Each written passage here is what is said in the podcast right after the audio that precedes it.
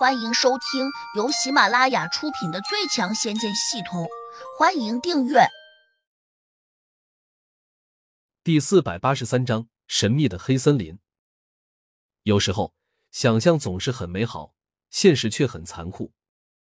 在这个犹如井状的空间中，独独在那里开设了一个口子，说明什么？要么那片森林中有阴谋，要么就可能有出口。这样揣测着。胡杨便决定进去瞧瞧。我要跟你一起去，我不想一个人待在这里，我宁可住进你那个瓶子里面。行，这可是你自己选的路，如果被野兽吃了，你倒是可别怪我。胡杨不客气的说。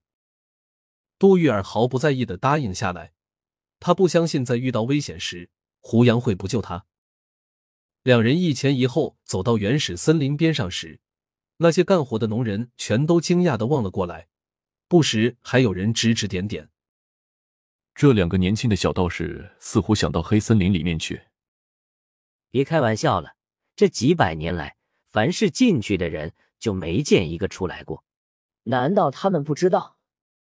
他们不可能不知道，这么可怕的黑森林，接引使者无论如何也会提醒他们。毕竟他们是主人的客户，是金主。主人肯定不希望他们被野兽吃掉。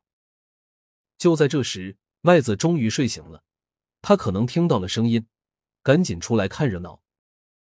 这一看，他的酒意越发清醒，立刻大喊起来：“两位小兄弟，你们这是做什么？快回来！”胡杨转头看着他说：“我们进去瞧瞧，看一眼就出来。自古好奇就会害死猫的，你最好别去看。”没用的，你们无论如何也打不过那些猛兽。麦子苦口婆心的劝道。杜玉儿拉了下胡杨的衣袖，也有点打退堂鼓了。胡杨却不以为然的说：“谢谢你的好意，如果打不过，我一定会及时退出来。”麦子有些无语，就在门口观望，一旦有危险，立刻撤出来。旁边有人却小声嘲弄。他们不过是做做样子，哪敢真的进去？除非脑袋被驴踢了。是啊，他们再怎么好奇，也不会拿自己的小命开玩笑。就在他们议论着的时候，胡杨转身拉起杜玉儿，竟义无反顾的走进了那片原始森林。穿过森林的那一刻，胡杨突然听到“嗡”的一声异响，好像撞破了一层水波浪，如若穿过了一个结界似的。眼前突然又是一黑，好像天空瞬间暗淡下来，扑面而来的竟是阵阵阴风，树枝摇曳，树影婆娑，仿佛突然就进入了阴暗的地狱一般。杜玉儿止不住“哎”的一声大叫，猛地抓紧了胡杨的手臂，好像被吓着了似的。胡杨有点后悔，不该带他进来，因为他看见树林深处有一对对绿色的眼睛正在游走，速度很快。由于分不出神识，一时之间，胡杨也看不清楚这是些什么东西。凭着直觉，应该是一些小型的兽类，因为它们忽上忽下，在林中跳跃，不像那种大型猛兽，一般只在地下活动。毕竟这里的林木十分高大，远比天岭峡谷中最高的树木还要高得多，也要大很多。从直径和高度看，至少是外面那个树子的五倍以上。走进这片森林。人会突然生出一种自己很渺小的感觉，因为这里的一切看起来都很高大，哪怕是地上的一些杂草都长得比高粱杆还要高，甚至地上的鹅卵石一个个看起来都有篮球那么大。这是个奇怪的世界。胡杨忽然又下意识的往身后方向看了一眼，发现背后竟是一片浓雾，完全无法透视出去。这些浓雾也不知有多厚，不过。刚才进来时只走了几步，说明这些雾气也不过有几米厚罢了。但胡杨不这样认为，因为这些雾气像墙一样竖立着，没有散开的意思，说明它们是一个结界，是一种分隔，由此隔开了两个可能完全不同的世界。还要往里面走吗？胡杨心里居然有点打鼓，毕竟带着激进普通人的杜玉儿，在这个危险的黑森林中，显然很麻烦。你别扔下我，好不好？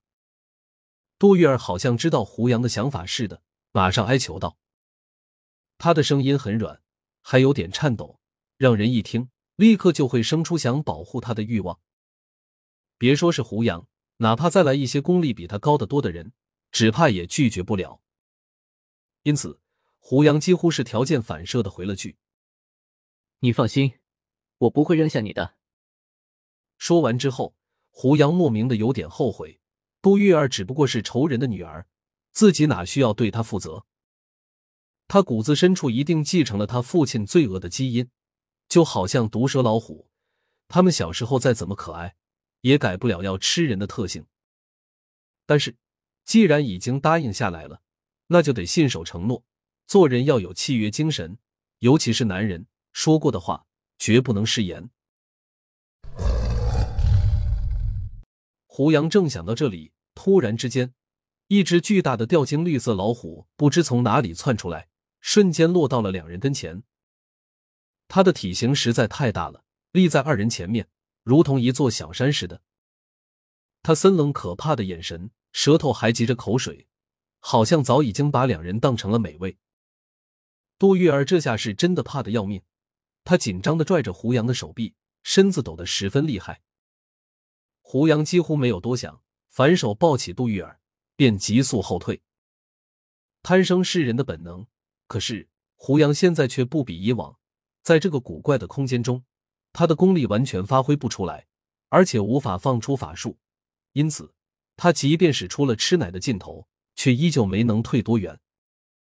绿色大虎吼叫着扑了上来，他张开了血盆大口，直接咬向了胡杨的脑袋。这个变化来得太快，胡杨根本没有准备好，甚至想把七彩仙火换出来，似乎也来不及了。他条件反射的抱着杜玉儿，就地一错，顺势滚向了一棵大树后面。本集已播讲完毕，请订阅专辑，下集精彩继续。